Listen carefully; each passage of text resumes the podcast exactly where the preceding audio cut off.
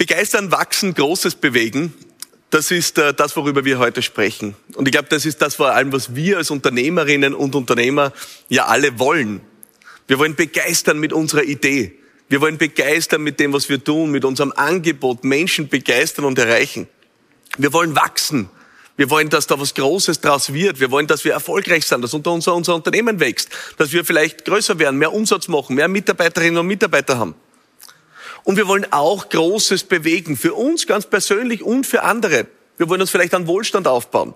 Wir wollen was erreichen für unser Team. Wir wollen was erreichen für die Menschen, denen wir als Unternehmen jeden Tag Nutzen stiften.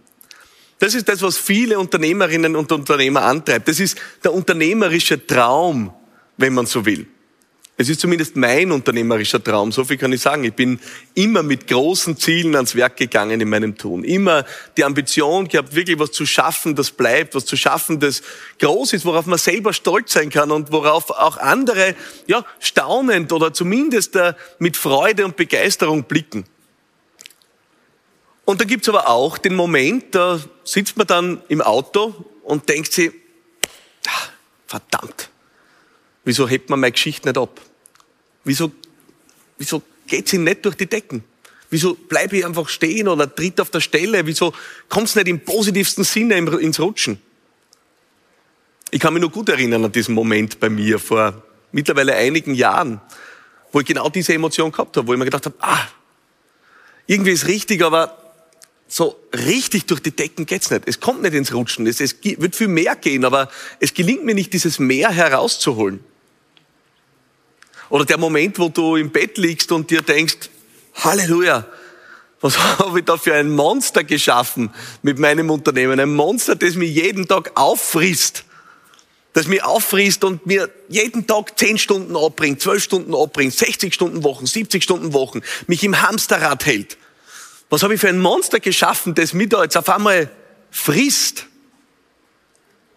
Oder der Moment, wo du im Büro sitzt und auf einmal biegt Corona um die Ecke. Und es heißt Lockdown, Shutdown. Und auf einmal ist alles anders. Homeoffice für alle. Veranstaltungen werden abgesagt. Krise, Krise, Krise. Egal welche Krise um die Ecke biegt, ob das jetzt ein persönlicher Druck ist, den man sie macht, ob das im Unternehmen eine Krise ist oder eben eine große Krise, die um die Ecke biegt, Krisen tun mit uns immer das Gleiche. Sie nehmen uns in Wahrheit gefangen. Sie nehmen unsere Aufmerksamkeit gefangen. Sie nehmen unseren Fokus gefangen. Sie, sie bringen uns auf einmal von unserem großen Bild, das wir haben, von dem großen Traum, auf einmal ins Hier und Jetzt, genau da, wo gerade die Probleme sind, genau da, wo die Baustellen sind, genau da, wo es brennt. Du wirst es wahrscheinlich kennen, wenn du in deinem Unternehmen, und es wird ja dir nicht anders gehen wie mir, nehme ich mal an, dass es immer wieder die Phasen gibt, wo du dann auf einmal Feuerwehr spielst und dann ist dort der Brandherd zu löschen und auf einmal passiert dort wieder was und da muss man einschreiten und da ist was schiefgegangen. Und so wie es im Kleinen passiert, passiert es im Großen und äh, passieren tut aber bei uns immer das Gleiche. Krise bringt den Fokus weg.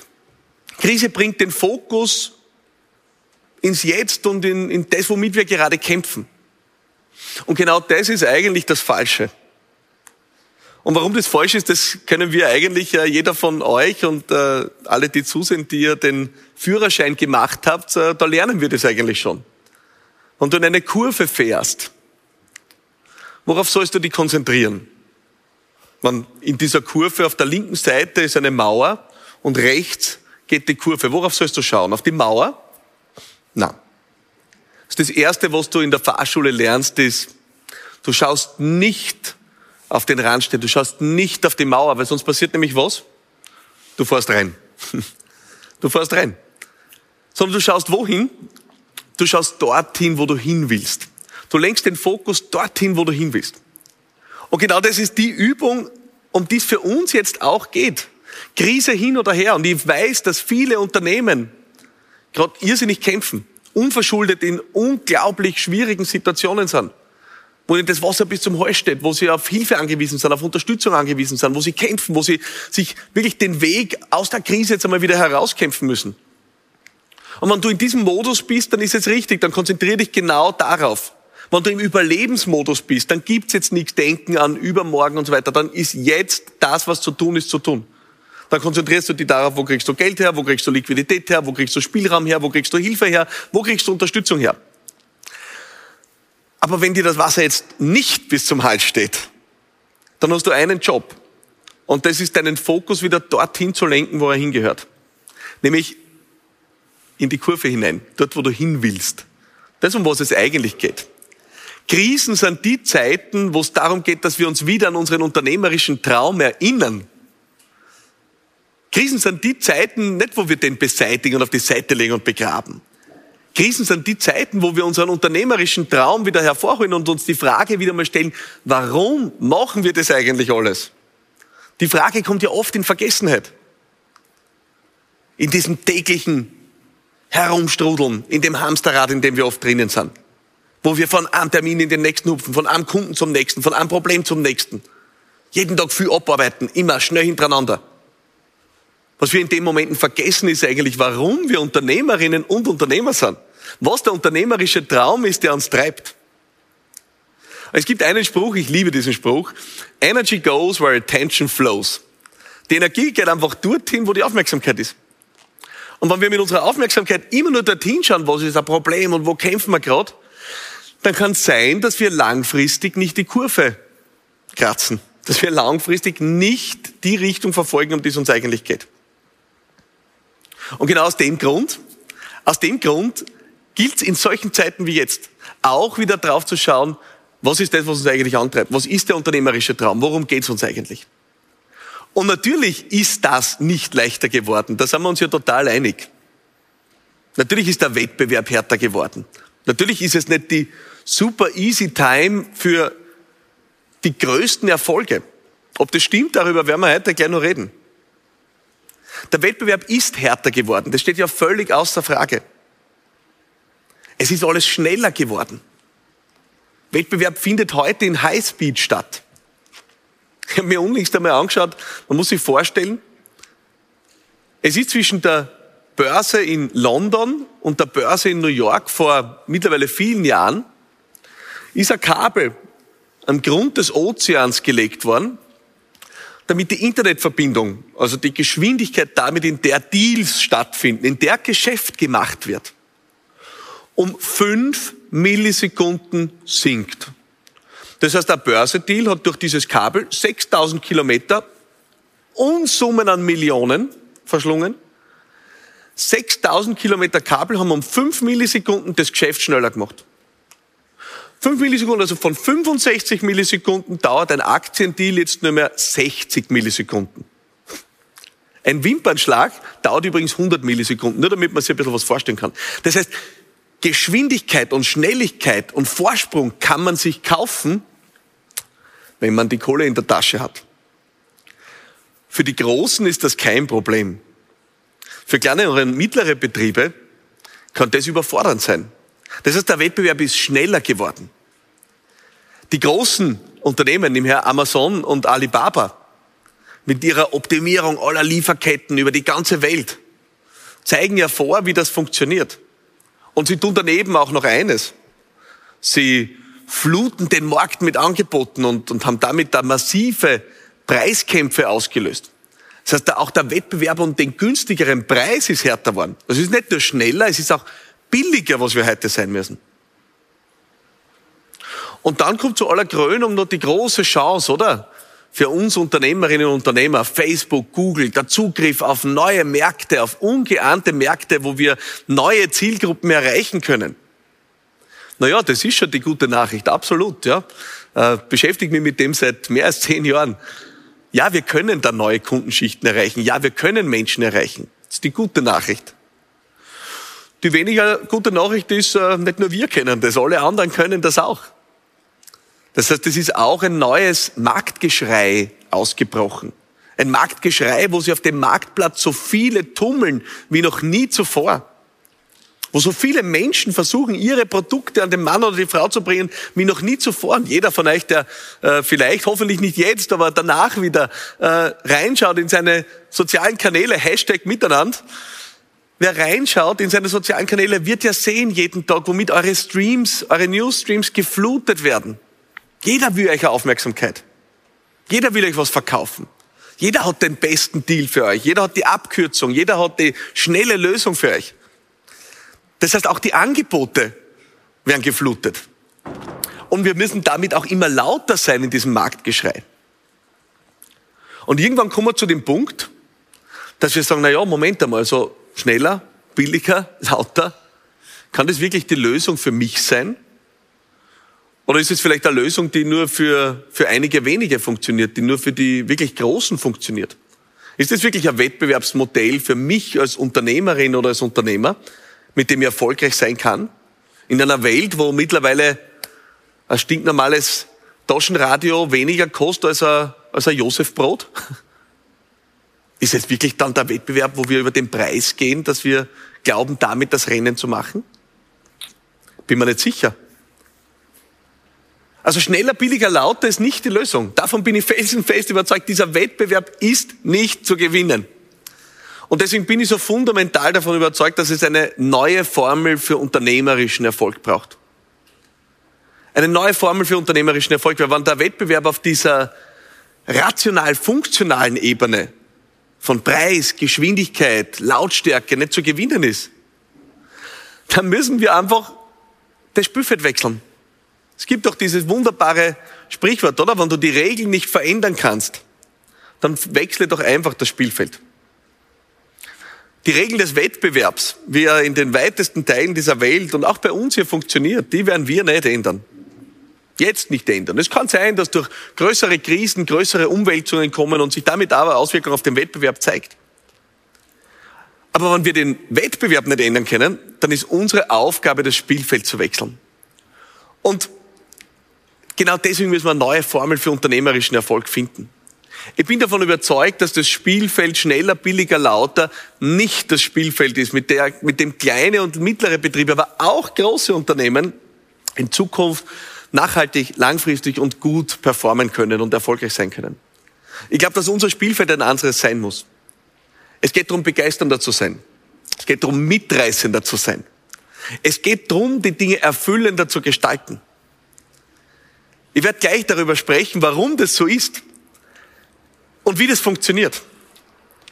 Ich möchte aber auch noch sagen, warum ich glaube, erkannt zu haben, dass das funktioniert. Es ist das, was ich eigentlich über viele Jahre in der Politik gelernt habe. In der Politik habe ich gelernt, was es braucht, um Menschen zu begeistern und zu bewegen.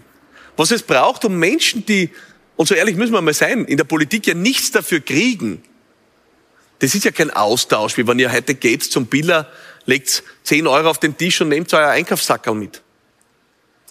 In der Politik kriegst du nichts, kein materieller Austausch. Und trotzdem sagen Menschen Teilhabe, trotzdem sind Menschen dabei, trotzdem sagen Menschen Begeisterung, trotzdem wollen Menschen mitmachen, trotzdem wollen Menschen wo dabei sein, trotzdem wollen Menschen Geld spenden, trotzdem wollen Menschen ihre Zeit beitragen, trotzdem passieren all diese Dinge.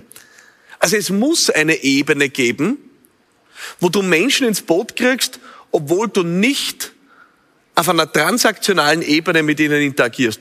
Also Zug um Zug, so wie man halt eigentlich irgendwann einmal Geschäft verstanden hat. Geschäft hat man irgendwann einmal so verstanden, dass Zug um Zug am Ladentisch ein Austausch passiert. Geld gegen Ware. Das ist eigentlich die Urform von Business. Und ich glaube, dass diese Form von Business einen zu engen Blick macht. Und ich glaube das deswegen, weil ich gesehen habe über die letzten 10, 15 Jahre, wo, wo ich mich mit dem Thema beschäftige, dass du Menschen auf einer völlig anderen und neuen Ebene erreichen kannst. Dass Menschen bereit sind, Teil von etwas zu sein, völlig egal, wie es auf der transaktionalen Ebene ausschaut. Und ich möchte heute mit euch drüber sprechen und mit dir drüber sprechen, wie ich glaube, dass das funktioniert. Was ich glaube, dass wir entwickeln müssen, um Gladiatoren in dieser neuen Wettbewerbsarena zu werden. Und ich sage deswegen Gladiatoren, weil ich meine, dass wir als Unternehmerinnen und Unternehmer gerade in so angespannten Zeiten wie diesen ja uns die Frage stellen müssen, wie stärken wir uns? Wie marschieren wir stark dadurch? Wie verfolgen wir entschlossen unseren unternehmerischen Traum, egal was links und rechts gerade passiert? Und ich glaube, dass wir drei Dinge tun müssen, drei Dinge adaptieren müssen, drei Dinge neu denken müssen, drei Dinge stärken müssen, um dies geht. Das erste ist, ich bin davon überzeugt, wir brauchen eine neue kommunikative Stärke. Wir brauchen eine neue kommunikative Stärke für unsere Unternehmen. Und ich sage das deswegen, weil ich ja weiß, das ist ja ein, ich würde fast sagen, Schicksal von Unternehmerinnen und Unternehmern, dass wir ja oft glauben, naja, wenn wir nur unseren Job gut machen, wenn wir unser Angebot qualitativ hochwertig ist, dann muss es doch reichen für Erfolg. Deswegen gehe ich heute nicht hier auf das ein, was ja Standardvoraussetzung ist. Und Standardvoraussetzung ist, ihr macht einen herausragenden Job. Standardvoraussetzung ist, ihr habt ein herausragendes Produkt. Standardvoraussetzung ist, ihr habt ein herausragendes Angebot und exzeptionelle Dienstleistung. Weil auch das hat sich ja verändert. Früher hast du, ja, für großartige Dienstleistung hast du großartige Entlohnung gekriegt. Für sehr gute Dienstleistung hast du sehr gute Entlohnung gekriegt und für gute Dienstleistung hast du gute Entlohnung gekriegt. Heute ist es so, für gute Dienstleistung kriegst du eigentlich fast keine Entlohnung mehr. Für sehr gute Dienstleistung kriegst du gute Entlohnung. Aber für herausragende Dienstleistung kriegst du noch immer herausragende Entlohnung. Es ist dieses The Winner Takes It All Prinzip. Aber das allein reicht nicht aus. Das heißt, wir brauchen eine neue kommunikative Stärke als Unternehmerin, als Unternehmer. Das zweite ist, wir brauchen eine neue kulturelle Stärke. Und das dritte ist, wir brauchen eine neue innere Stärke, die auch unser Selbstverständnis als Unternehmerin, als Unternehmer definiert. Und genau über die drei Stärkefelder will ich mit dir heute hier sprechen. Lass uns zuerst sprechen über die kommunikative Stärke über Kommunikation in unserem Unternehmen. Ich habe vorhin schon gesagt, als äh, Unternehmerin, als Unternehmer unterliegen wir oft dem Missverständnis, dass wir glauben, es geht wirklich um unser Produkt. Wenn wir da einen guten Job machen, dann, dann wird schon funktionieren, dann wird schon klappen, dann wird schon laufen. Und Tatsache ist, das alleine reicht nicht aus. Und einer der Gründe ist, Menschen, das ist natürlich eine wahrscheinlich schwierige oder tragische Botschaft jetzt für jeden und jede, die da jetzt zuhören, Menschen interessieren sich nicht für dich, für dein Produkt, für deine Firma. Sie interessieren sich in allererster Linie für eins, für sich selbst. Und jetzt kann man sagen, um Gottes Willen, Wahnsinn, egozentrisch, furchtbar, alle Egoisten, niemand interessiert sich für wen anderen.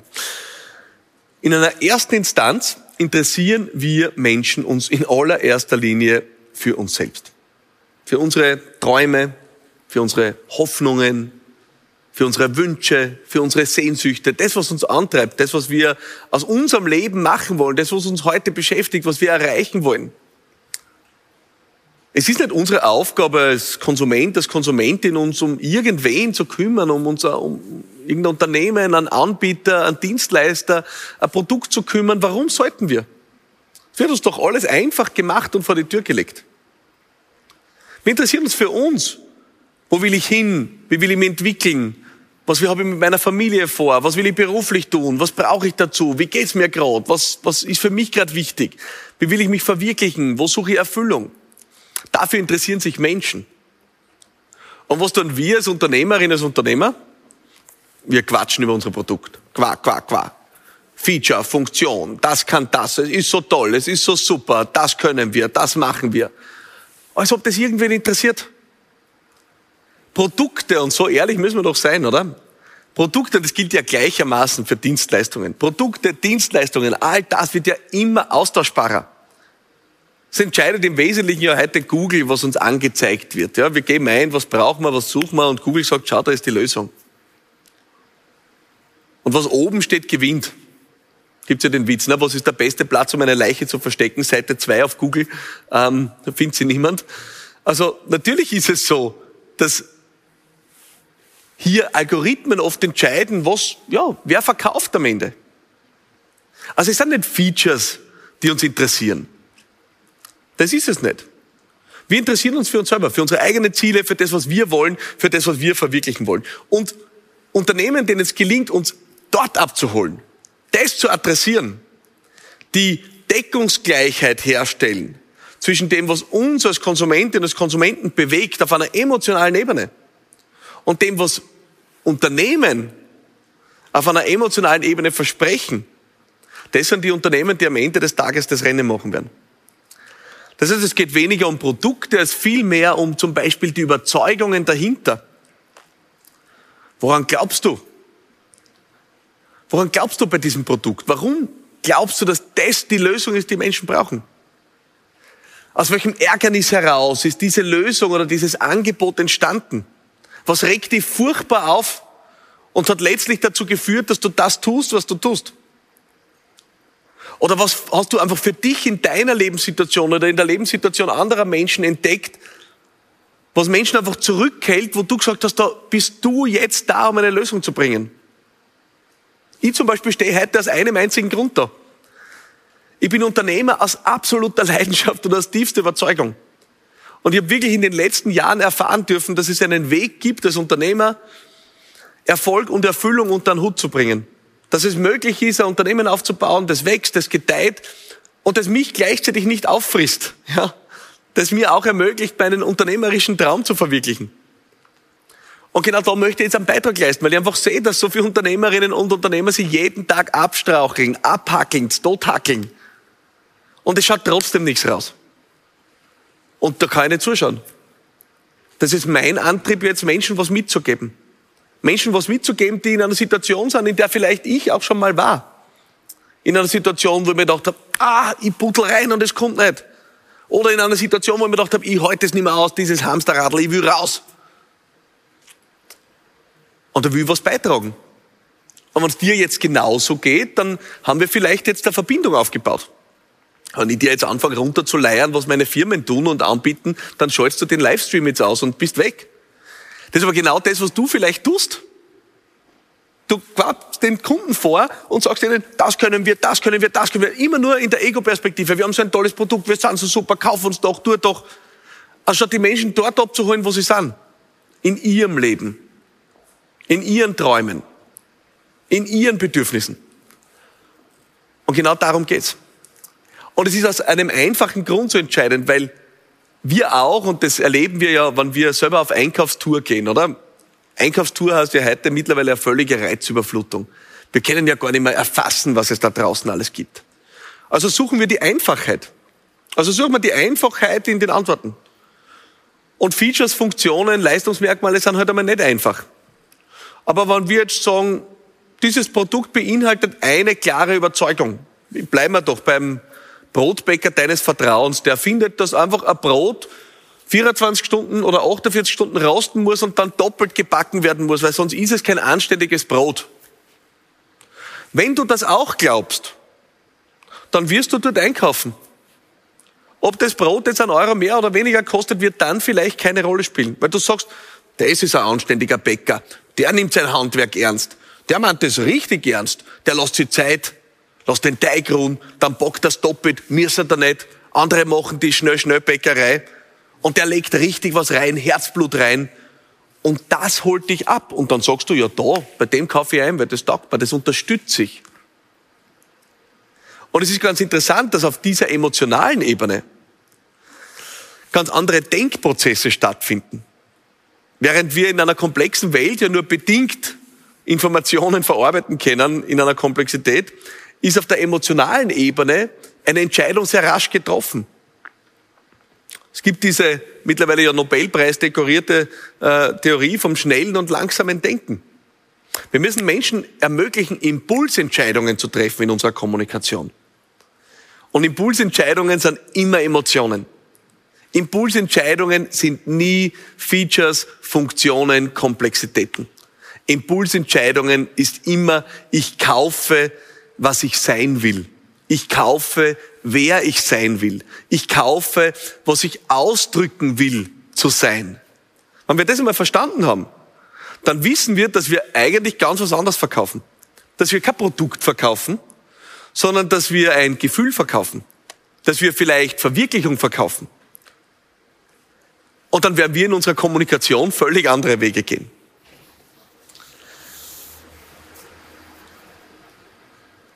Damit wir das erreichen, müssen wir aus meiner Sicht ein neues Kommunikationsmodell anwenden, in dem wie wir auch auf Kundinnen und Kunden zugehen.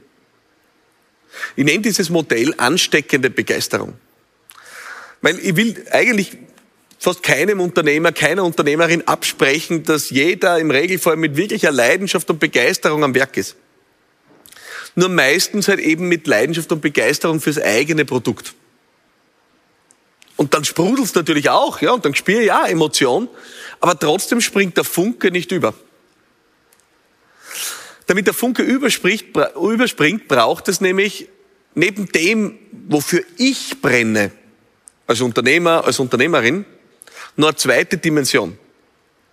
Die Dimension, die der Schlüssel dafür ist, dass der Funke überspringt. Und das ist Bedeutung für andere. Das heißt, ansteckende Begeisterung, das äh, Konzept, das ich für mich definiert habe, findet statt am Schnittpunkt von dem, was wichtig für mich ist, wofür ich brenne und was gleichzeitig Bedeutung für andere hat. Und wir müssen eins lernen, dass wir unsere Kommunikation auf die Bedeutung für andere konzentrieren.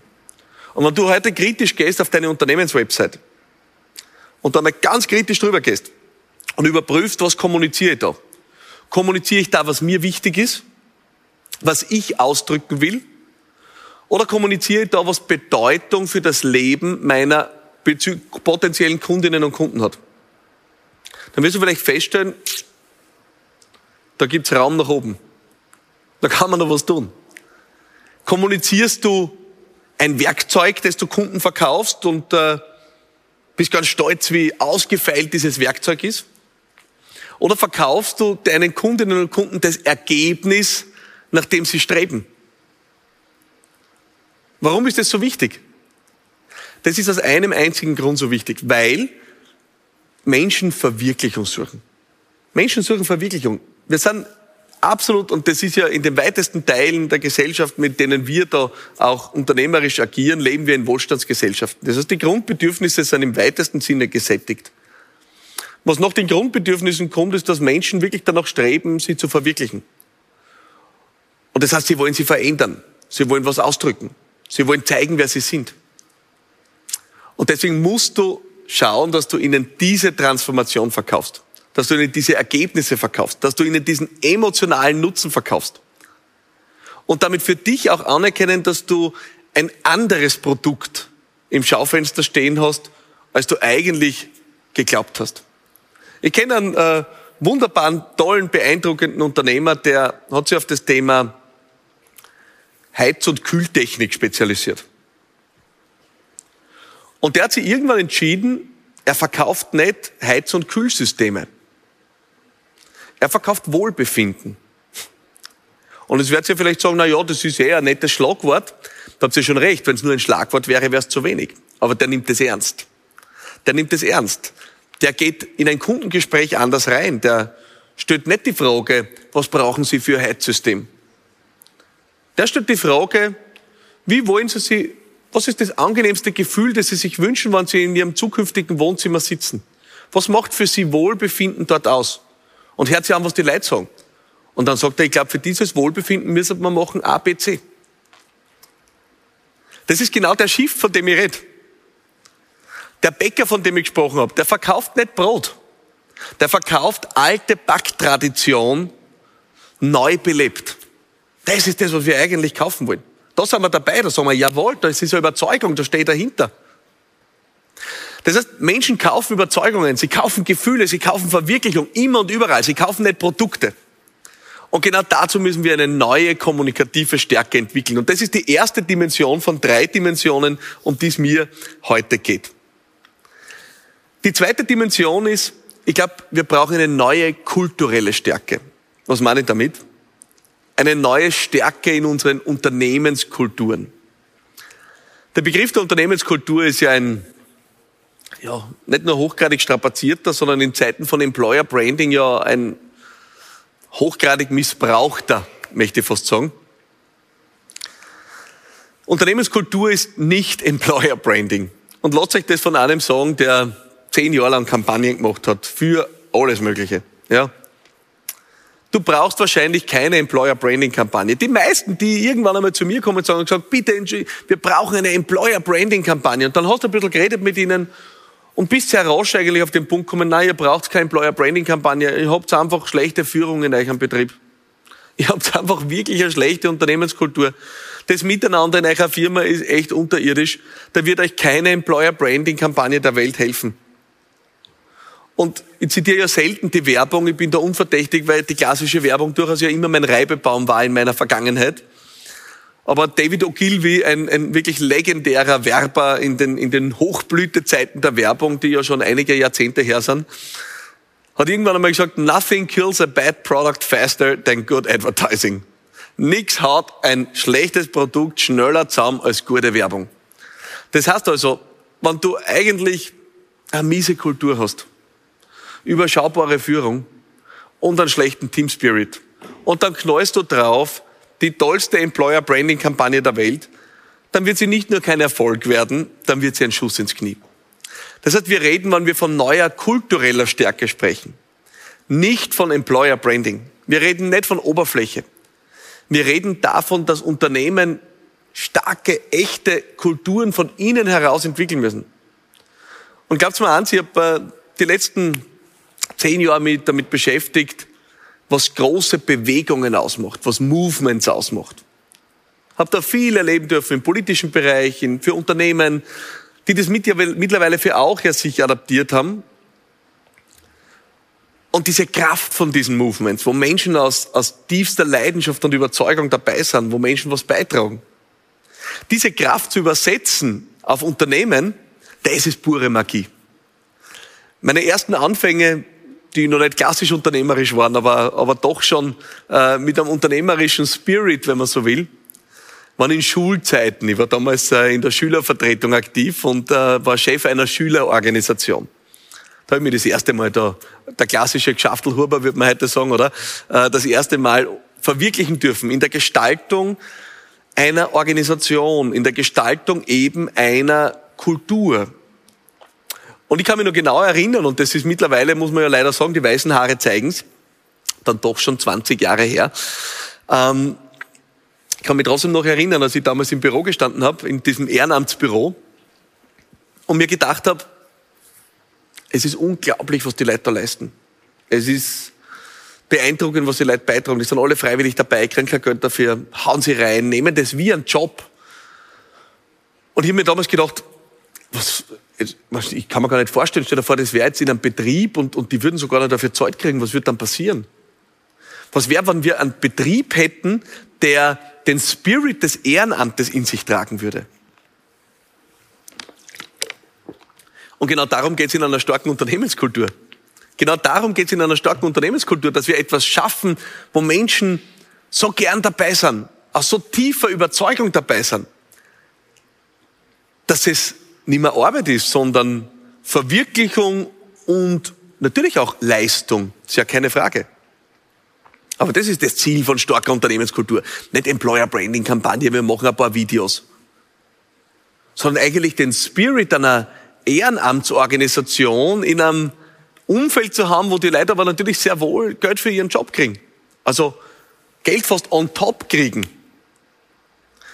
Das macht eine starke Unternehmenskultur aus. Und genau davon habe ich mich damals auch leiten lassen und äh, habe mir wirklich über die Jahre jetzt immer wieder gefragt, was braucht, um diese kulturelle Stärke zu entwickeln. Und das Fundament für diese Frage ist aus meiner Sicht zunächst einmal eine zentrale Erkenntnis.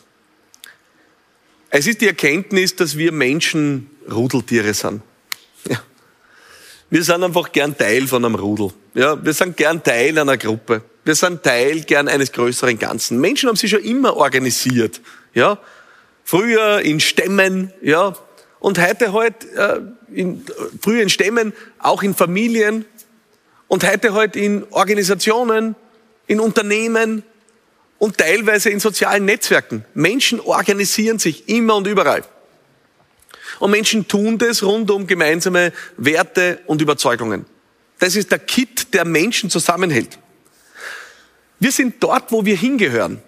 Unternehmenskultur richtig gemacht ist eine glasklare Antwort auf die Frage, bin ich hier richtig?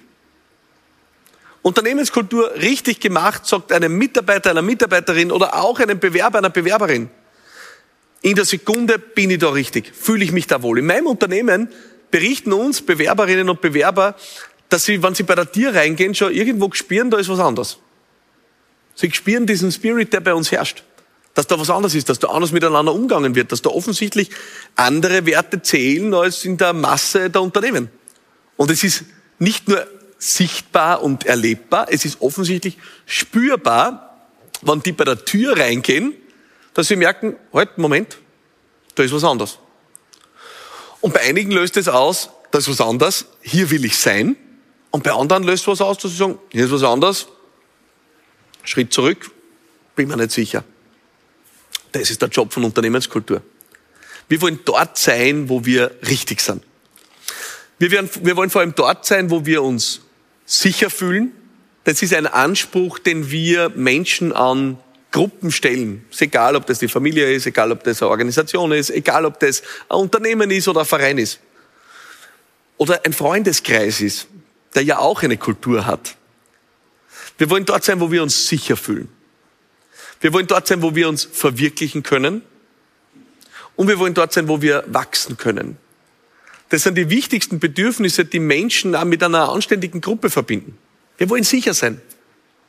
Wir wollen uns verwirklichen können und wir wollen wachsen können. Und diese Bedürfnisse haben natürlich unterschiedliche Ausprägungen oder unterschiedliche Konsequenzen. Bleiben wir beim Bedürfnis, sicher zu sein. Wir haben das gerade jetzt äh, in dieser Corona-Krise erlebt. Die Corona-Krise hat einem Bedürfnis in Unternehmen massive Hochkonjunktur beschert, nämlich dem Sicherheitsbedürfnis. Mitarbeiterinnen und Mitarbeiter wollen sich sicher fühlen. Und da hat die Corona-Krise natürlich einen Schock produziert in vielen Unternehmen, wo es Kassen hat, von heute auf morgen ins Homeoffice. Und da hat es ja tatsächlich Unternehmen gegeben, wo sie dann die Chefs oder Chefinnen wochenlang nicht gemeldet haben bei ihrem Team. Abgetaucht, weg vom Fleck. Aus meiner Sicht das größte Verbrechen, das man überhaupt tun kann. Einmal mehr in dem Kontext, in dem wir jetzt darüber sprechen, nämlich, dass der Job von Kulturen ist, Sicherheit zu geben, einen sicheren Rahmen zu schaffen. Auch füreinander da zu sein, zu sagen, da geht die Reise hin, das haben wir vor, so ist die Lage. Einmal mehr in so einer Krise, wie jetzt die Corona-Krise produziert. Wo ein Kapitän, eine Kapitänin auf der Brücke stehen muss und sagen muss, Freunde, das ist der Kurs, den wir fahren, das ist das, womit wir rechnen. Wir haben noch nicht alle Antworten, aber wir sind dran. Also die Leute spüren lassen, dass jemand da ist, der für einen sicheren Rahmen sorgt. Und einen sicheren Rahmen zu setzen heißt auch, Regeln zu schaffen. Chefs und Chefinnen, Unternehmerinnen und Unternehmer, du hast den Job, die Regeln festzulegen, in denen das Miteinander in deinem Unternehmen stattfindet. Wenn du das der Demokratie übergibst, wenn du das dem übergibst, was ihr sagt, streitet euch das aus oder macht euch das aus, dann wird das passieren, was in den meisten Unternehmen passiert, wo schwache Führung ist. Es gibt Grabenkämpfe, es gibt Intrigen, es gibt Reibung, aber keine gute Reibung, sondern Reibung, die die Produktivität aufreibt. Reibung, die Effizienzverlust produziert. Reibung, die Produktivität auf der Strecke lässt. Reibung, die nur deswegen passiert, weil einer oder eine seinen Job nicht macht. Und der Job heißt, setze den Rahmen, in dem das Miteinander stattfindet und gib die Richtung vor. Das ist die Aufgabe. Und die zweite Aufgabe ist, dass Kulturen einen Rahmen schaffen müssen für Verwirklichung und Wachstum des Einzelnen. Das ist das, warum wir uns wo anschließen, warum wir Teil eines größeren Ganzen sein wollen warum wir wo dabei sein wollen. Wir wollen ja wo dabei sein, wo wir auch damit ausdrücken wollen, wer sind wir und wo gehören wir dazu. Wir wollen wo dabei sein können, wo ein fruchtbarer Boden ist für unser eigenes Wachstum, wo wir gefördert werden, wo wir gefordert werden. Diesen Rahmen zu schaffen, ist die Aufgabe von Unternehmenskultur. Und ich kann dir eines sagen, ich habe äh, viele, viele Jahre in die Kultur meines Unternehmens investiert, mit viel Zickzackbewegungen, manchmal richtig abgebogen, manchmal falsch abgebogen. Aber eines weiß ich heute mit absoluter Sicherheit. Kultur ist aus meiner Sicht das ultimative Kriterium dafür, ob du in Zukunft Mitarbeiterinnen und Mitarbeiter finden und binden wirst oder nicht. Wir haben im Intro darüber gesprochen, warum bei manchen Unternehmen die Bewerberinnen und Bewerber Schlange stehen, bei anderen nicht. Das ist mit einer reinen Employer Branding Kampagne nicht zu erledigen. Die Strahlkraft von Kultur ist es, die Menschen in ihrem Band zieht. Wenn du ein Gebilde schaffst, wo Menschen mit gemeinsamen Werten miteinander jeden Tag arbeiten, ein High-Performance-Umfeld schaffst, wo Menschen jeden Tag miteinander an Höchstleistungen arbeiten, wo Begeisterung herrscht, wo die Leute gern dabei sind, dann strahlt das. Dann strahlt das aus. Und dann zieht das Menschen in der Folge auch an, weil was tun die Leute? Die reden darüber. Ich habe heute so eine wunderbare äh, Unterstützung gehabt, ein beeindruckender Profi, äh, man sieht das, oder ich bin frisch angekleistert, äh, damit ich in der, in der Kamera nicht glänze. Eine, eine tolle Visagistin, äh, die mich da heute unterstützt hat und äh, wirklich einen großartigen Job gemacht hat, mich da heute salonfähig machen äh, für die Kamera. Und die erzählt mir, dass sie äh, mit einer Mitarbeiterin von uns verwandt ist und dass die immer so begeistert erzählt von ihrer Arbeit. Das heißt, Begeisterung ist ansteckend. Sie zieht Kreise. Keine Employer Branding Kampagne der Welt kann das machen. Und vielleicht wird die Kollegin, die mir das heute erzählt hat, irgendwann einmal mit jemandem, mit dem sie im Gespräch ist, sagen, du, ich habe da Unternehmen gehört, bei denen, glaube ich, geht ganz gut so. Diese Kraft, die deine Mitarbeiterinnen und Mitarbeiter haben als Multiplikatoren, auch in der Anziehungskraft für neue Mitarbeiterinnen und Mitarbeiter, ist nicht zu unterschätzen. Und darüber hinaus passiert, wenn du deine Unternehmenskultur stärkst, vor allem eins. Es ist wirklich der Schlüssel zu einem Tor unerschöpflicher Ressourcen. Habe vorhin gesagt, es ist der Spirit des Ehrenamts, wo Menschen bereit sind, was beizutragen, wo Menschen bereit sind, die Extrameile zu gehen, wo Menschen bereit sind, auch füreinander einzustehen, füreinander da zu sein, sie zu unterstützen, an was zu arbeiten, was ihnen taugt. Dieser Spirit ist mit Geld nicht zu erzeugen. Und deswegen braucht es aus meiner Sicht neben dieser neuen kommunikativen Stärke auch diese neue kulturelle Stärke, auf die du in deinem Unternehmen bauen solltest. Ich komme zum letzten Punkt, den ich dir heute gerne mitgeben will. Wir haben viel gesprochen über das, was du im Außen tun kannst, was du im Außen in der Kommunikation in deinem Unternehmen bewirken kannst, was du im Innen tun kannst, mit deiner Kultur, wie du sie stärkst und wie du diese beiden Dinge damit auch in Synchronizität bringst. Ich glaube, es ist eine der größten Schwierigkeiten von vielen Unternehmen, ist, dass ja innen und außen nicht zusammenpassen. Ich habe irgendwann einmal gesagt, und äh, ich mag den Spruch, weil äh, alles, was sich reimt, ist gut, sagt man so schön, oder? Zwischen Schein und Sein soll keine Lücke sein. Das ist ein guter Leitsatz, den du dir mitnehmen sollst. Wenn die Lücke zwischen außen und innen zu groß wird, dann kommst du genau in die Gasse, dass du nicht begeistern wirst. Weil was ist Begeisterung? Begeisterung ist am Ende des Tages das Ergebnis übertroffener Erwartungen. Und die Erwartungen aber im Außen so hoch pusht und dann in der Performance, in der Leistung dort den Limbo machst, ja, und sagst, ja, mit kleiner Leistung, dann wirst du enttäuschen. Dann wirst du enttäuschen. Das sind die Unternehmen, die die größten super Webseiten haben und da denkst du dir, wow, da bin ich jetzt bei einem Unternehmen gelandet, das ist eigentlich State of the Art, globale Liga. Und dann gehst du bei der Tier rein und trinkst den Kaffee aus Popbechern. Und schmecken tut auch nicht. Sind die Unternehmen, die bei ihren Kunden vor Ort auf, auf dicke Hose machen und, und dann, dann, dann kommst du ins Unternehmen und die Leute sitzen auf hinigen Sesseln. Zwischen Schein und Sein soll keine Lücke sein diese ultimative, authentische Kraft von Unternehmen, die mit nichts zu schlagen ist aus meiner Sicht. Diese ultimative, authentische Kraft von Unternehmen entsteht dann, wenn du dein Außen und dein Innen in absoluten Gleichklang, in absolute Synchronizität bringst. Das heißt, deine kulturelle Stärke sich mit deiner kommunikativen Stärke matcht. Und dazwischen gibt es eben eine Dimension, die möchte ich mit dir heute nicht ausblenden. Ich habe über die Jahre festgestellt, sie ist na, man kann nicht auf sie verzichten. Ja? Ähm, es ist nicht komplett. Wir können da jetzt nicht reden von Unternehmer zu Unternehmerin oder zu Unternehmer und können deine innere Stärke ausblenden. Dich als Unternehmer Persönlichkeit ausblenden. Und sagen, na, es ist alles nur Marketing und es ist alles nur Kultur und, na. Wenn dein Unternehmen noch nicht durch die Decke gegangen ist, dann kann es auch sein, dass einer der zentralen Engpässe du bist. Ja. Das ist keine angenehme Botschaft. Aber am Ende ist es so. Am Ende geben wir unseren Unternehmen so viel mit, als Unternehmer, als Unternehmerin, ihr Potenzial, ihr Big Picture, ihre Vision.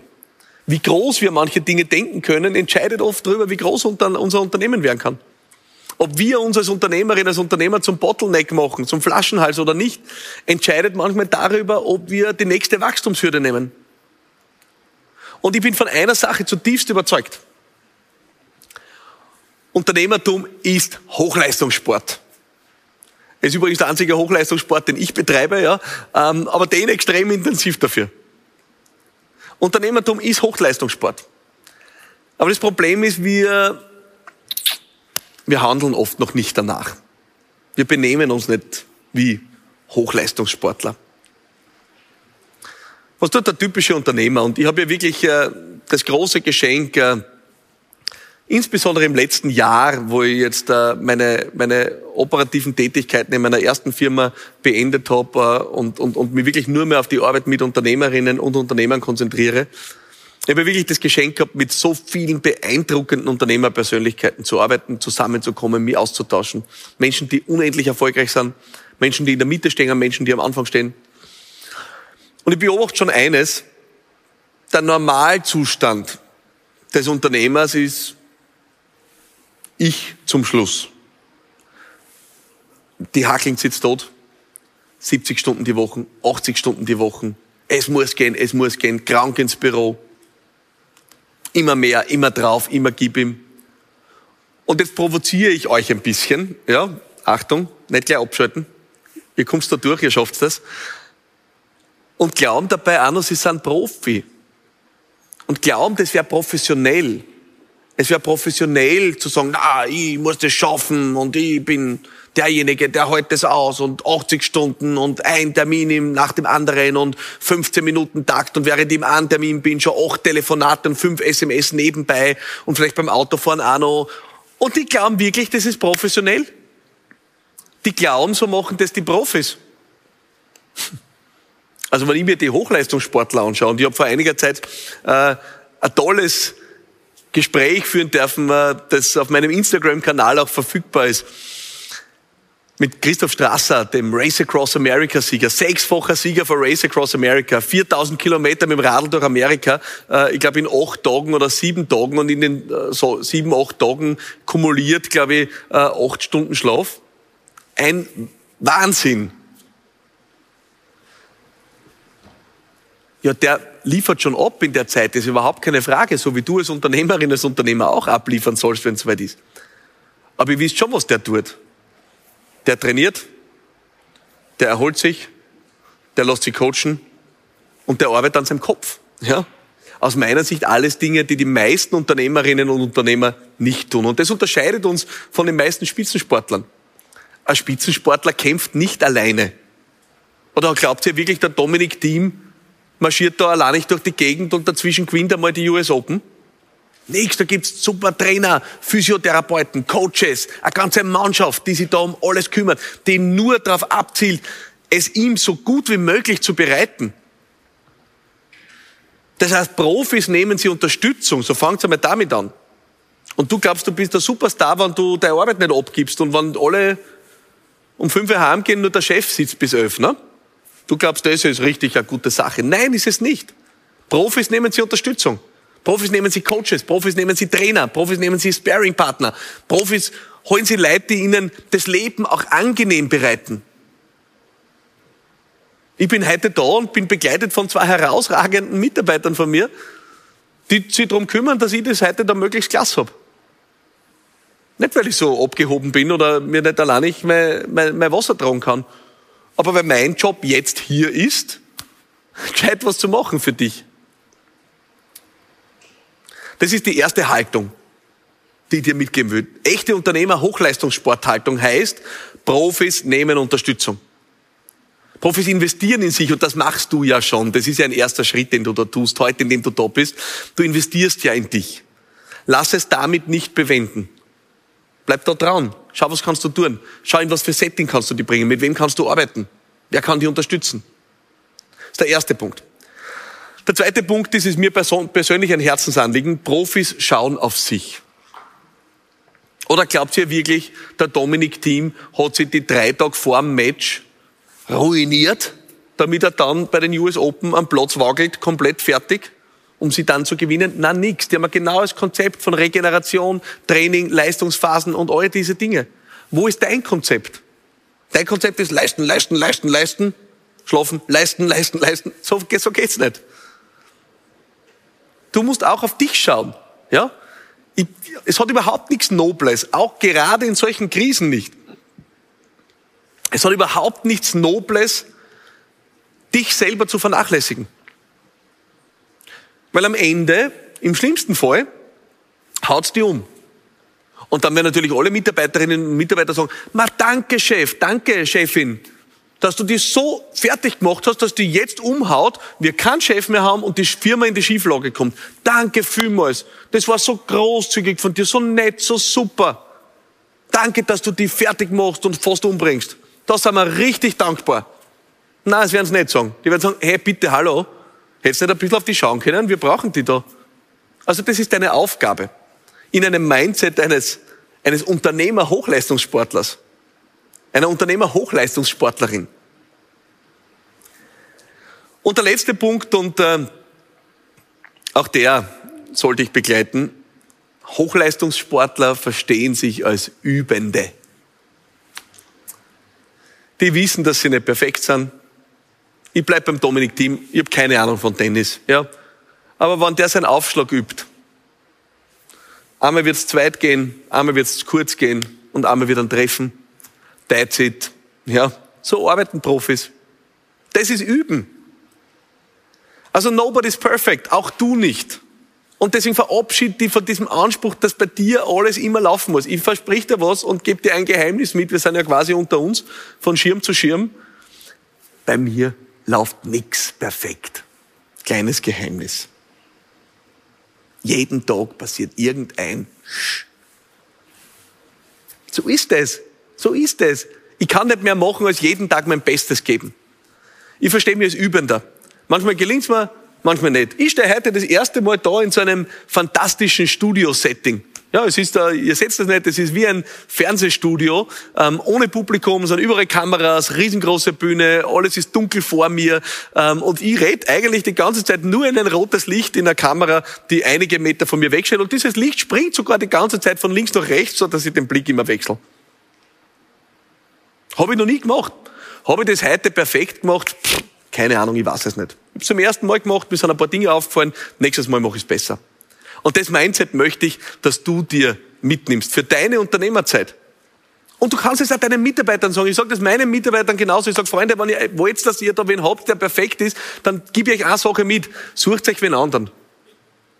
Sucht euch wen anderen. Dann müsst ihr heute gehen, weil das, das wird nichts mehr mit mir und der Perfektion. Das kommt nicht mehr. Also macht es auch klar. Dann, damit seid ihr auch weniger verwundbar. Verwundbar sind diejenigen, die jeden Tag so tun, als waren sie perfekt. Diejenigen, die sagen, pff, was war sie? Ja, die sind auch nicht verwundbar. Das heißt, das sind die drei Stärken, die ich dir heute als Input mitgeben will. Wir reden darüber, dass wir begeistern, wachsen, Großes bewegen wollen. Dass wir unseren unternehmerischen Traum verwirklichen wollen. Dass wir weiterkommen wollen, dass wir wachsen wollen. Und dass es einfach trotzdem nicht leichter geworden ist. Und das sind die drei Stärken, wo ich sage, wenn du auf die baust, dann wirst du dich abheben. Dann wirst du dich abheben und wirst den Wettbewerb auf einer anderen Ebene definieren und wirst andere auf der Strecke lassen. Du brauchst die neue kommunikative Stärke, du brauchst die neue kulturelle Stärke und du brauchst die neue innere Stärke. Und damit ich dir am Ende meines Vortrags nicht allein lasse, möchte ich dir ein Geschenk machen. Du siehst rechts von dir die Agenda. Und in dieser Agenda hat dir die Regie freundlicherweise jetzt einen Link gepostet. Der Link führt dir zu einer Seite, wo ich dir gratis und kostenlos wirklich 0,00 Euro eine digitale Version von meinem Buch bereitstellen will. Da geht es vor allem um den letzten Teil, um deine innere Stärke. Und ich schenke dir das. Es gibt keine Verpflichtung, es gibt gar nichts. Äh, es kommt nicht dann auf versteckte Kosten irgendwas dazu. Nichts. Ein Geschenk ohne irgendeine Gegenbitte. Ich kann dir nur eines sagen, wenn du irgendwie dranbleiben willst, dann steig da jetzt ein, trag die ein, zieh dir das Birkel runter. Ich freue mich sehr, wenn wir in Kontakt bleiben. Äh, ich freue mich auch sehr, wenn wir im Anschluss dann darüber auch plaudern, was du auf den anderen beiden Ebenen, der kulturellen Stärke und der kommunikativen Stärke tust. Check ein bei meinem Podcast. Ich freue mich sehr. Ich danke dir jetzt sehr für die Stunde, die du mit mir gemeinsam da verbracht hast und will dir wirklich nur mal gratulieren. Es gibt viele, die sind jetzt gerade im Hamsterradl und wurschteln einfach dahin und es gibt die anderen, die sind jetzt hier. Und da geht's gar nicht um mich, dass ich so gescheit wäre oder so gescheite Sachen zum Sagen hätte. Ähm, ich habe gestern bei den Speakern eingecheckt, das war fantastisch. Ja, es geht darum, dass du was für dich tust, dass du deinen Horizont aufmachst und dass du dich dann für irgendwas entscheidest, wo du weitermachst. Ich möchte dir dieses Angebot heute machen. Wenn du mit mir dranbleiben willst, check dir dieses Buch. Vielleicht bringt's dir was. Und wenn nicht, schreib mir. Ich freue mich sehr. Vielen Dank für deine Aufmerksamkeit und bis bald.